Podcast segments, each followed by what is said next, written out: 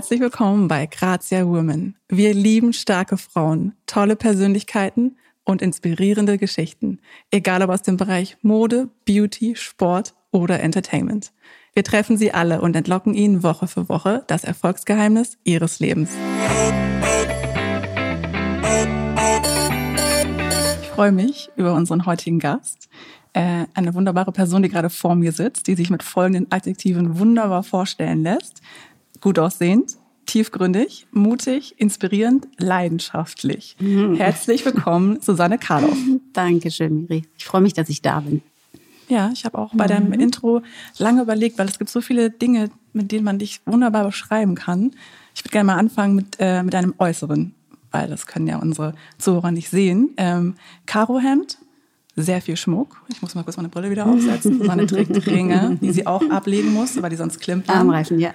Ähm, Gerade bei dem ähm, Gruß mit dem Fuß, ähm, was man ja in Corona-Zeiten irgendwie macht, habe ich dir deine weißen Nike Cortez-Tonschuhe erstmal schmutzig gemacht. Ja, gut siehst du aus. Dankeschön. So, Suse, was ich dich fragen wollte. Wie lebt es sich in solchen Zeiten? Für mich ist es gar nicht so ein großer Unterschied, weil ich ja schon seit 20 Jahren frei arbeite und deswegen immer eigentlich so einen persönlichen Lockdown frei gewählt im Pyjama zu Hause habe. Deswegen hat sich ja auch modisch für mich nichts geändert, weil ich ja wirklich ganz oft einfach so rumschlunz zu Hause. Ähm, ich weiß aber, wie gut es sich anfühlt, wenn man sich mal anzieht zum Arbeiten. Das Arbeiten fällt auch anders aus. Also es ist ja so ein bisschen, dass ich mich dann selbst ernster nehme und erwachsen fühle oder je nachdem, was ich anziehe, äh, keine Ahnung, weiblicher oder es hat schon definitiv einen Einfluss, aber die Realität ist, ähm, dass ich ganz oft einfach halt in der Jogginghose im Schneidersitz da sitze. Okay, was trinkst du denn, wenn du jetzt einen richtig guten Text abliefern musst? Nichts. Ja, Scherz, nein. ähm, richtig guten Text. Ja, es kommt darauf an, was es, ähm, was es für einer ist. Aber ich schreibe ja auch viele Kolumnen und aber ähm, sagen wir zum Beispiel, ich schreibe was über, über Yoga, hilft es mir tatsächlich schon, ähm, wenn ich so ein bisschen selbst auch aufgeräumt bin, geistig. Oder wenn ich jetzt nicht ganz äh, da mit äh, strähnigen Haaren sitze, sondern ein bisschen Wert darauf lege, wie ich selbst aussehe oder mich fühle. Aber das ist nicht, dass ich das jetzt wirklich gezielt immer so mache, den Texten mein Outfit anpasse. Das wäre gelogen. So ist es nicht, ja. Neun Jahre schreibst du schon für uns. Ja. Neun Jahre, jede Woche eine Kolumne. Neun Jahre, jede Woche Zeitdruck und kreativen Stress. Ja, du kannst deinen Armreif auf den Tisch legen, ist es okay. Ähm, was ich dich einmal fragen wollte, hast du ein paar Texte in der Schublade für harte Zeiten, wenn einem nichts einfällt? Keinen einen. Ich werde das äh, häufig gefragt und ich finde das auch total nachvollziehbar, dass Menschen, die irgendwie ähm, einigermaßen ähm, klar denken können, sowas machen würden, weil mich fragte doch mal vor kurzem jemand, was ich denn machen würde, wenn, wenn mir jetzt was passiert, nichts Schlimmes, aber halt im Fahrstuhl stecken bleiben oder krank werden oder was weiß ich. Ähm, aber das, äh, ich habe es einfach nicht. Ich mache wirklich live jede Woche und auch immer Pistole auf der Brust, äh, also ich brauche eine Deadline. Ich fange jetzt nicht einfach grundlos drei Tage vorher mit dem Text an, sondern das ist schon echt on point dann und dann funktioniert es auch nur, dann springt auch nur der Motor an. Mm, und deswegen, ich habe gar nichts in der Schublade. Nein, ich habe immer nur meinen ja, meinen momentanen Zustand, meine Laune, meine Gefühle, die ich dann eben jede Woche da ähm, ja, ausschütte oder teile. Das heißt, dir fällt eigentlich immer was ein. Ja, eben, mir fällt immer was ein. Ähm, es ist aber auch gar nicht so, dass mir eine Geschichte einfällt. Also ich mache schon, wenn im Laufe der Woche mir irgendwas Sonderbares oder Lustiges, äh, Skurriles begegnet, dann mache ich mir Notizen. Das habe ich schon gemerkt, weil ich das schade finde, wenn ich das später dann vergesse, wenn es dann immer nur der momentane Tag ist. Ähm, aber ansonsten ist es wie so eine Bestandaufnahme, ähm, was ist denn gerade jetzt? Und deswegen funktioniert es auch. Also zum Beispiel auch wenn ich denke, mir fällt nichts ein, es fällt mir schwer, es ist ein doofer Tag. Meistens mache ich das Gefühl selbst zum Thema. Und deswegen ähm, funktioniert es. Ja. Was machst du gegen Schreibblockaden oder hast du Tipps für alle, die gerne schreiben möchten und denken, mir fällt nichts ein oder ich weiß nicht, wie ich den ersten Satz formulieren soll? Ja, ich habe ja tatsächlich jetzt in der Corona-Zeit auch, äh, weil natürlich auch wenige Aufträge da sind, weil ja ne, also eben weniger Arbeit da ist, generell ja alles so eingefroren wurde bei, bei manchen Verlagen oder äh, Auftragsgebern. Und dann habe ich gedacht, ach, ich mache jetzt so Schreibworkshops, um Leuten eben ähm, ja ein bisschen beizubringen, wie man schreibt, weil das ja sehr viele ähm, möchten. Und ich habe auch schon einen Artikel darüber geschrieben, ähm, wie schreibe ich ein Buch, das erfolgreich ist zum Beispiel. Und ein, ein Ding mit dem ersten Satz ist tatsächlich, man äh, muss sich so ein bisschen überlisten und ähm, es wirklich so schreiben, als ob es nur für einen selber ist und runterschreiben, ohne zurück, ohne hoch zu scrollen. Also zum Beispiel, wenn man sagt, ich kann nicht, ich, mir fällt nichts ein, ich habe eine Blockade, dann gibt es wirklich diese fünf oder zehn Minuten am Tag, die man ohne Bewertung so wirklich so, so hinrotzt. Und ähm, das führt dazu, dass man eben gar nicht so schnell der, der, dieser innere Richter und die Eltern auf den Schultern und diese ganzen Bewertungen, dass die gar nicht ähm, anspringen können, sobald es so schnell geht. Und diese zehn Minuten, in denen man da schreibt, ähm, da ist mindestens ein Satz bestimmt dabei, den man am anderen Morgen, auf den man ein bisschen stolz ist. Also das sind dann halt so, so kleine Tricks. Du hast ja auch gerade äh, ein neues Buch veröffentlicht. Mhm. Ähm, das heißt, Angst ist nichts für Feiglinge. Genau, ja passend in diesen Zeiten. Ja, verrückt, ne? Es ist ja auch rausgekommen auf dem Höhepunkt der Krise und das konnte ich ja wirklich nicht ahnen, weil ich das im Sommer geschrieben habe. Im Jahr zuvor, da gab es ja gar keine Anzeichen für Corona und ähm, beschäftigt sich aber eben nicht mit Angst allgemein, sondern ähm, also auch und mit äh, speziell auch Panikattacken, die ich viele Jahre hatte. Ja, genau. Und jetzt lautet die Unterzeile, dass du frei bist von Panikattacken. Ja, mein Exit aus der Panik ist die Unterzeile, genau. Das bin ich, also seit ähm, neun Jahren vielleicht. Und ich habe es auch nur deshalb geschrieben. Also auf dem, lustigerweise seit neun Jahren. Seit neun Jahren habe ich die Kolumne. Da hörten meine Panikattacken auf. Das Perfekt. stimmt. Ja, stimmt wirklich. Ja. ja, zähl mal zusammen, eins und eins. Ja, aber wirklich, weil wir uns kennengelernt haben, Miri. Mhm. Stimmt, neun Jahre her. Mhm. Genau, und da, ähm, da hatte ich das eben auch nicht jeden Tag und nicht dauernd, aber ich hatte es eben, seit ich ähm, ein Kind war. Und ähm, in der Zeit hätte ich jetzt aber auch nicht drüber geschrieben, sondern erst, äh, ich konnte das erst schreiben äh, und da das alles nochmal so erinnern und erleben, nachdem das jetzt eben, nachdem ich das nicht mehr habe. Unsere Freundschaft begann übrigens mit einem Storkriesen. Äh, ja, das war ja genau, weil ich erinnere mich sehr genau. Ja. ja. Genau, weil es mir nicht so gut ging und ich saß in der Redaktion und wir kannten uns noch gar nicht. Und ähm, ich habe dir einfach einen Strauchriesen hingelegt. Ja, es war so süß. Es war so süß. Kommentarlos, einfach nur, weil ich so ein bisschen verheult da saß und gerade frisch getrennt und alles war so ein bisschen scheiße, so ein bisschen scheiße. Und ich und, dachte, was könnte jetzt helfen? Ja, das war, ja. das war perfekt. Das ist. Vor allem, das sind natürlich die Dinge, die auch in den Zähnen hängen bleiben, mit denen man sich dann den ich ja. heulen kann, nicht ja. reden kann. Ja, genau. Ähm, Suse, ich habe ja vorhin äh, gesagt, dass du natürlich auch unfassbar gut aussiehst Ach, und stilsicher bist. Deswegen haben wir dich auch eingeladen hier heute. Ähm, ich würde gerne mit dir unseren Grazia-Fragebogen einmal durchgehen. Da sind auch ein paar ähm, modische Fragen drin, auf die du einfach aus dem Bauch heraus mhm. drauf antworten darfst, wenn du willst. Ähm, und die erste Frage ist, welche Anschaffung, welche modische Anschaffung in den letzten zwölf Monaten hat sich für dich eigentlich am meisten gelohnt? Oh, die habe ich an. Die ist noch ganz jung. Das ist nämlich eine. Äh, die hast du jetzt gerade an? Ja, das ist die Jeans. Von, und ich habe sie auf eBay Kleinanzeigen gefunden. Ich kaufe ja sehr viel gebraucht und Vintage, aber ich kaufe auch neu. Ähm, und äh, die ist von Rouge, von Jean Damas. Und ähm, aber irgendwie manchmal gucke ich halt noch bei eBay Kleinanzeigen, weil man kann die Sachen ja auch gebraucht kaufen. Und ähm, was man aber wissen muss, man muss seine Maße einfach super kennen. Und ich habe das früher nie gewusst. Ich hatte nie einen Bezug dazu. Also man kennt ja vielleicht seine Kleidergröße so, aber man muss wirklich sich einmal vermessen. Das ist auch ein ganz äh, tolles äh, Körpergefühl entwickelt man dann. Und durch dieses ganze Vintage-Kaufen online ähm, weiß ich das halt. Ich weiß meine Hüften, ich weiß die Taille oder ich weiß die Schrittlänge.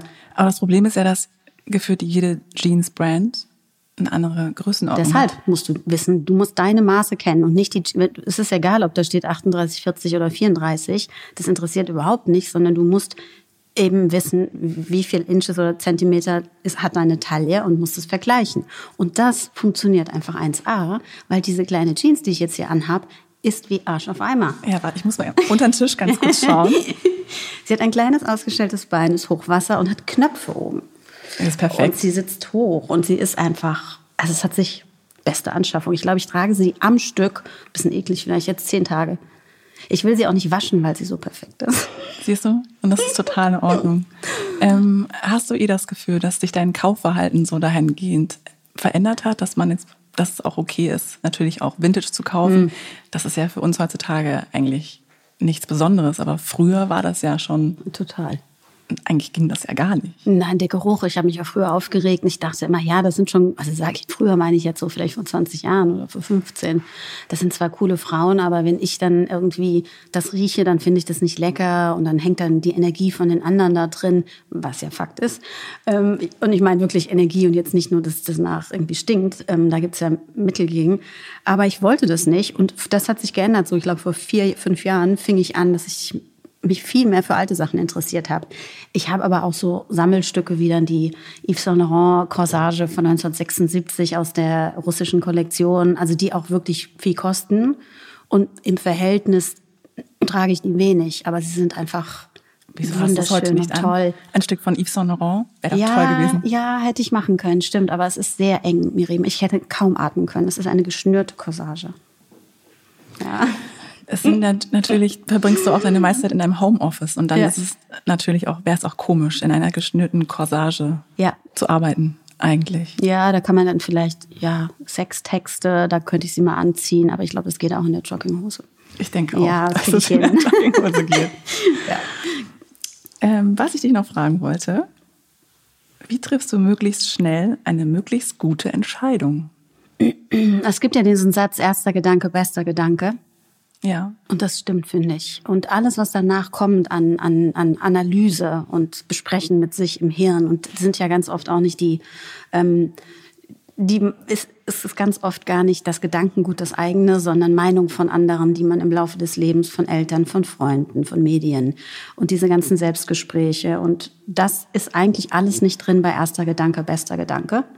Und das ist, glaube ich, kann man auch gleichsetzen mit Bauchentscheidung. Und das funktioniert sehr gut. Man muss eben nur, man darf es nicht verwässern, indem man zu viele Meinungen einholt von anderen, was ich manchmal mache. Mhm. Ja, der mein, die Meinung von einer guten Freundin, ein guter Ratschlag, ist ja eigentlich nichts Verkehrtes dran. Ja, aber man mache ich ja auch und ich teile mich ja auch sehr mit mit meinen Freundinnen, das ist mir auch wichtig. Aber ähm, ich merke auch, es ist, ein, es ist wie bei einer Therapeutin. Es kommt immer immer das Gelebte, die Erfahrung von der Person, die man um Rat fragt, immer mit rein. Und das ist bei Freundinnen ja genauso. Hm. So, so, nächste Frage. Gibt es irgendeine Verhaltensweise, irgendein Ding, das du verändert hast in der Vergangenheit, was dein Leben besser gemacht hat? Äh, ja, ja. Ich habe aufgehört, Alkohol zu trinken vor dreieinhalb Jahren. Darüber handelte ja ähm, Davon handelte ja mein letztes Buch, also mein vorletztes, nüchtern betrachtet, war es betrunken, nicht zu berauschen. Und der Titel sagt ja auch schon, ähm, ja, dass ich dann rückblickend eben Dinge gesehen habe, ähm, die jetzt eben nüchtern ganz anders sind. Also der, die, mein Verhalten, Blick auf die Welt, ähm, ich habe mich selbst total gut kennengelernt, was nicht heißt, dass ich nie wieder trinken werde. Also das heißt, du bist auch immer noch nüchtern. ja, nüchtern eh. Also ich habe, äh, wie gesagt, über dreieinhalb Jahre her gar nichts getrunken und so vor, ich glaube, zwei Wochen oder so, dann habe ich mal am Geburtstag angestoßen, was ganz neu war.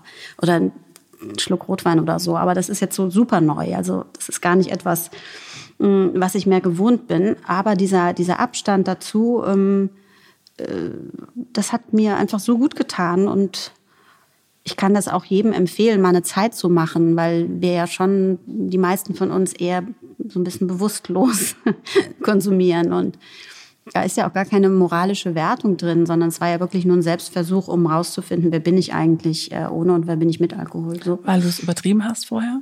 Gar nicht so, nein. Also so wie die meisten Freundinnen trinken, ne? mal viel und dann ist es lustig und man geht aus und macht Quatsch und dann halt auch wieder, keine Ahnung, einen Monat oder zwei nicht. Es ging gar nicht darum, es war ja nicht ein Buch aus der Perspektive einer Person mit einem Alkoholproblem, sondern genau unser gesellschaftliches Trinken. Ja.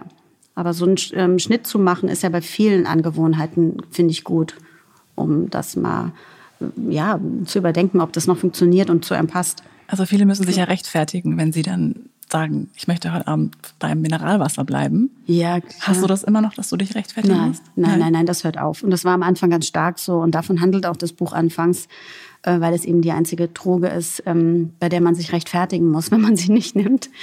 Ähm, das hat total aufgehört, weil wenn man das so lange macht, die Leute, die mich kennen, wissen, dass ich nichts trinke oder vielleicht irgendwann mal wieder wenig trinke Aber das geht so in Fleisch und Blut über und dadurch äh, bekommt man auch eine andere Ausstrahlung, die gar nicht unsicher ist oder fragend, sondern das ist einfach souverän.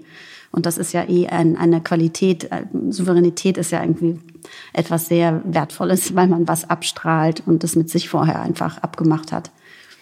Ja, nicht so abhängig ist, ob das jemand jetzt gut findet oder sch schlecht findet, das ist dann egal. Das ist ja das Tolle daran. Dass du dich dann irgendwann davon befreist, von genau. den Urteilen von anderen. Ja. Ja gut, dreieinhalb ja. Jahre hast du gesagt, hast du es nicht mehr ja. gemacht. Ja, genau. Hm. So, das ist so eine Entscheidung gewesen. Mhm. Ähm, wenn du nochmal zurückblickst, gab es irgendwas in der Vergangenheit, irgendeinen Fehlschlag oder einen Misserfolg, über den du jetzt dann doch sehr glücklich bist, dass der passiert ist?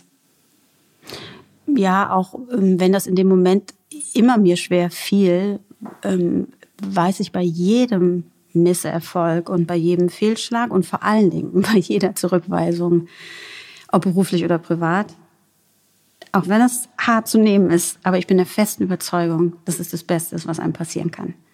Weil ähm, äh, natürlich es ist nicht schön, eine Trennung zu haben. Es tut wahnsinnig weh und es bricht einem das Herz.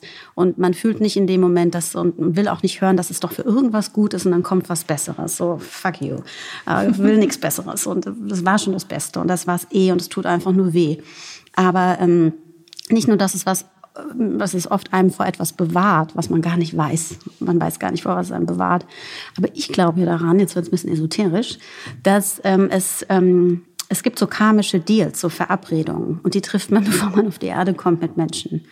Und ähm, zum Beispiel so ein Deal könnte sein, ich werde dich aber verlassen, auch wenn es sehr weh tut. Ich muss es aber tun, damit du wachsen kannst und stärker wirst. Und das ist so eine Sache, ich schreibe auch in meinem neuen Buch darüber, ähm, dass ich eben glaube, dass es so ist. Und deswegen kann ich auch Menschen, selbst die mir wehgetan haben, ähm, kann ich verzeihen. Und das konnte ich früher nicht. Und, und diese Wut hört irgendwann auf über Verletzungen. Ja. Muss man aber auch erstmal durchkommen, ne? Da muss man durchkommen. Und das ist aber, dieses Durchkommen, das ist ja, das ist ja die Praxis, das ist ja der Prozess. In diesem, in diesem Prozess äh, passiert ja das Wachstum. Es ist ja kein Instant-Ding, dass man schlucken oder kaufen kann, sondern genau dieses da durchgehen. Es gibt ja auch diesen Andy Warhol-Satz, the only way out is in. Und das ist es. Es ist eben ein Durchgehen durch das Leid oder durch den, ja, das, was da eben passiert ist, was erstmal wie ein Misserfolg aussieht oder wie eine Zurückweisung. Und am Ende ist es dann gut. Am Ende ist es dann gut. Und man ist stark. Ähm, du trägst ja auch um deinen Hals so eine Art Talisman könnte ich mir denken, wenn ich meine Brille aufsetze. Mhm, ganz viele. Ganz viele Talismänner. Gibt es irgendwas, ähm, was du dir selber mal gekauft hast, was dich an das Positive erinnern soll, was dich bestärkt? Also A, ich habe ja so ein paar, ähm, äh, was heißt paar, also ich habe schon Tattoos gehabt mit 18, die ich dann wieder weglasern lassen habe, weil ich es uncool fand. Aber ich habe tatsächlich wesentlich später dann mir doch noch äh, Perfect auf mein Handgelenk tätowieren lassen, was ja absurderweise überhaupt nicht perfekt gestochen ist. Das sieht ja total verlaufen und verschmiert. War das so geplant? nee, aber ich finde ich find das so gut daran. Es hat einfach jemand gestochen, der es offenbar nicht so gut konnte. Ähm, und dieses Perfekt ist eben nicht, dass ich perfekt bin, sondern dass die Umstände genauso, wie sie jetzt und hier sind, zu meinem Besten gut sind. Ja, das ist und Schmuck habe ich ja ganz ähm, ja, ich habe ich habe noch eine, eine, Kette aus meiner von meiner Kindheit mit dem Herz und ich habe mein, meine Suse Kette aus New York von vor vielen Jahren aus Chinatown machen lassen und Genau, den Schlüssel und Armreifen und so. Ja. Alte Verlobungsringe, Herzringe, die ich mir selber gekauft habe. Ja, ich erinnere mich. Trägst du noch dieses, diesen Herzring ja. von Dodo? Ja, genau. Den trage ich auch ähm, schon ja, zehn Jahre. Da steht ja unten eingraviert 100% Amore drin, was ich gar nicht wusste. Den habe ich mir gekauft von ja, als ich die, die erste Kolumne geschrieben habe und in Italien war. Ich weiß. Hm. Das ist aus der Kids Collection, kann das sein?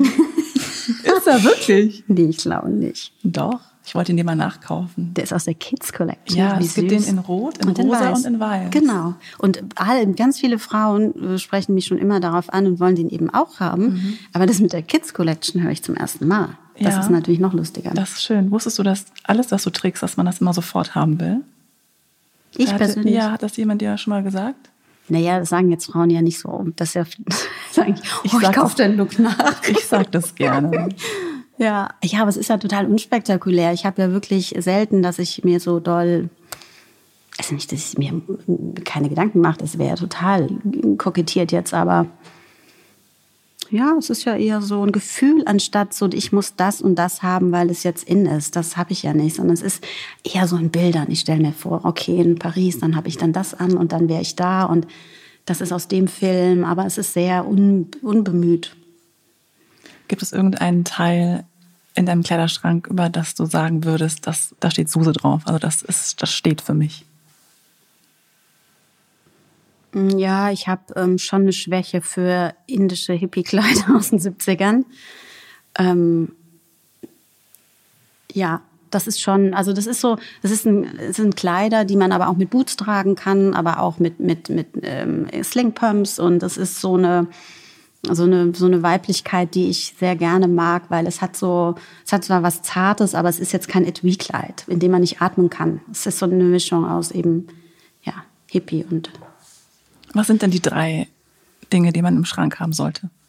So ein Kleid, finde ich. Man sollte gar nichts, mein Gott. Aber ich finde, ähm, äh, also ein weißes Hemd definitiv, ein gutes weißes Herrenhemd. Da mag ich aber auch sehr gerne ähm, Saint Laurent Herrenhemden, Hemden, auch alte. Ähm, die haben ja dann auch so überlange Ärmel und eigentlich Manschetten für Manschettenknöpfe, aber die mache ich ja natürlich nicht dran und dann ist es ja so nicht so formell auf jeden Fall, wenn man das mag und ich, ich mag einfach Jeans wahnsinnig gerne, dann muss es eben so eine Jeans sein wie meine, mein kleiner neuer Fund hier von Rouge. Ich mag aber auch alte Levi's gerne. Ähm, ja, und ähm, auf jeden Fall ein, ein, ein, hübsches Kleid, in dem man sich immer wohlfühlt, egal, egal was das für ein. Ich finde auch nicht, zum Beispiel, ich ziehe mich gar nicht so gerne für, ähm, wie heißt das, Anlässe an, sondern eher mein, nach meinem Gefühl. Anlässe gibt es ja auch gerade nicht. Ich meine, jetzt, jetzt im Moment gibt es keine alles. Ich meine, früher haben wir uns vielleicht schick gemacht für einen Abend in der Elbphilharmonie oder für ein Essen in einem da. Restaurant. Ja, aber auch da oder für eine Hochzeit auch da. Ich finde, ich ich ähm, kleide mich nicht so gerne nach Anlass. So, es ist jetzt, sagen wir jetzt mal eine Hochzeit und dann trägt man das und das oder äh, es ist äh, die Elbphilharmonie und da trägt man das, sondern eher nach dem, es gibt so viele Möglichkeiten für diesen Anlass, so viele äh, Facetten und jede Frau würde sich was anderes anziehen. Aber ich finde, mh, mm, das gut, dass man den, nicht den Anlass im Vordergrund hat, sondern das Gefühl, was man gerade ähm, präsentieren will. Mhm. Ich habe, als wir uns vorhin äh, vor der Tür getroffen haben, mal dein WhatsApp-Bild mir angeschaut. Und es ist dieses super schöne Foto von dir auf dem Sofa. Vielleicht beschreibst du es selber. Ach so, das ist ein, das war aus der, ähm, ja, aus dem Lockdown. Ich liebe ja das Wort, auch wenn es so schrecklich ist. So dram es ist so dramatisch. dramatisch ja, ja ähm, genau. Und dann gab es auf Instagram doch diese ähm, Pillowcase Challenge. Und ich habe aber nur ein Foto gesehen. Und dann ähm, wusste noch gar nicht, dass das eine Challenge ist. Ich fand es nur witzig und dann schnürt man sich halt, hat man sich doch einfach ein Kissen vor den nackten Körper geschnürt mit dem Gürtel und das ist dann wie ein Kleid und in der Taille eben geschnürt und ähm, das hat mir so Spaß gemacht in, in der Quarantäne. Ähm, ich habe mir zum Beispiel einmal ein Kleid gemacht aus Zeitungspapier. Stark. Ähm, es war dann aber auch eine richtige kleine Kollektion. Es gab einen Crop Top. und dann habe ich das mit Tesastreifen halt so zusammengedengelt. Und es hielt auch nur fürs Foto. Und das Foto natürlich auch mit dem Selbstauslöser mit dem Handy.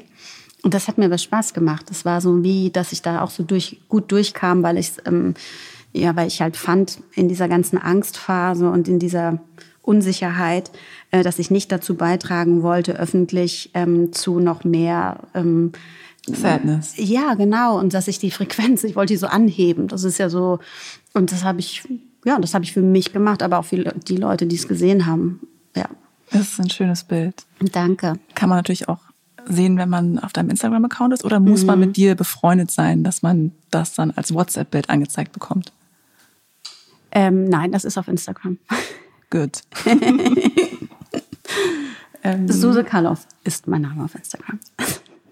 Ich bin mir sicher, wir haben ja, du hast ja eine riesige Fanbase.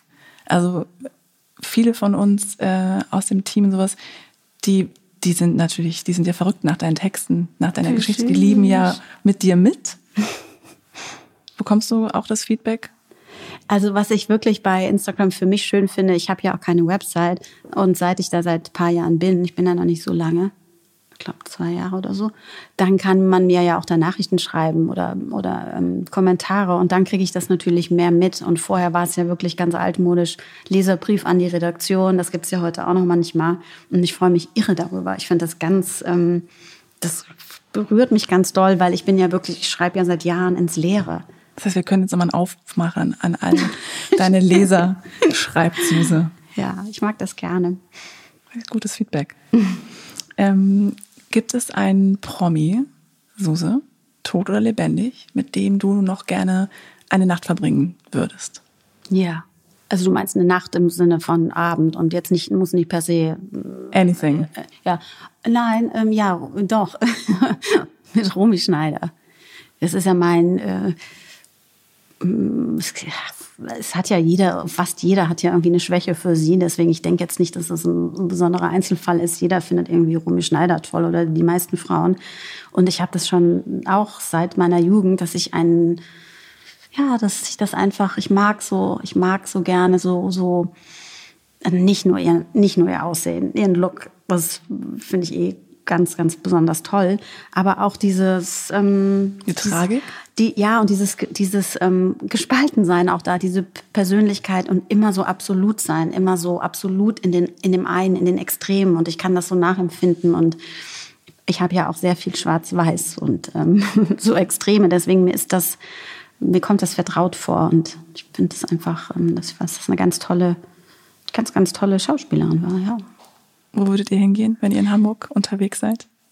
Ins Kamagnol. Ja, schön. Ja, ja, es hat ja wieder auf. Ich war letzte Woche schon da. Man kann wieder hin. Und ich habe ja einmal Alain Delon in Paris getroffen, zufällig im China-Restaurant. Aber das wissen meine Leser natürlich, weil ich das sofort geschrieben habe. Du hast ihn angesprochen? er mich. Ja, er, hat, er mich. Er hat dich angesprochen? Ja, ja, er kam an den Tisch und hat mir die Hand geküsst. Und ich saß mit einem Wollpulli, ungeschminkt, am Katzentisch zu den Klos hin und war also ungefähr der einzige Gast in dem China-Restaurant. Und dann kam die Tür ging auf und Alain Delon kam rein. Ja. Das ist ja wie gescriptet. Gescriptet. Ja, das ist gescriptet, ja. Wir haben, wir haben danach auch noch uns ähm, Post hin und her geschickt. Ja. Magie, alt, Magie passiert dann doch. Man muss in Paris sein, offensichtlich. Ja. Ja, das, da, da lagen äh, gute Schwingungen in der Luft an dem Abend. Gibt es irgendwas, was du sehr vermissen würdest, wenn du es nicht mehr hättest? Ja, unabhängig von den Menschen, die ich liebe, ähm, ne, meine Familie, mein Sohn vor allen Dingen. Ähm, äh, Yoga. Also das kann ich mir nicht vorstellen. Ich mache seit 20 Jahren Yoga und das kann ich mir einfach nicht vorstellen, dass ich das nicht machen. Wenn das jetzt so wäre, man dürfte kein Yoga mehr machen. Vielleicht gibt es ja mal eine Ansage. Man weiß es ja nicht. Mm, ja, also ich meine, dürfen wir ja nur auch gerade nicht in den Yoga-Studios, aber ich mache ja zu Hause auch. Mhm. Das würde fehlen. Mhm. Das würde fehlen, ja. Suse, das war meine letzte Frage an dich. Echt? Das ging schnell. Das ging ziemlich schnell. Ja weil du auch immer wie aus der Pistole geschossen geantwortet hast. Und wie eine Politikerin immer einfach geantwortet und gar nicht auf die Frage. Ne? Schön ausgeholt. Ja, das ist, das ist ein Talent, das muss man haben. Message rüberbringen. Vielleicht musst du ja in die Politik gehen. Quatsch. Kannst, kannst, du kannst deine, deine Yoga-Partei gründen. Genau. Ja, warum das, eigentlich nicht? Das war sehr schön, Miri. Ich habe mich sehr gefreut, dass du heute hier warst. ähm, du darfst jetzt deinen ganzen Schmuck wieder wieder das ansetzen. Gedänge, ja. Das Geklimpere ähm, war wirklich schön. Dankeschön, Miri. Und das war's für diese Woche mit Grazia Women.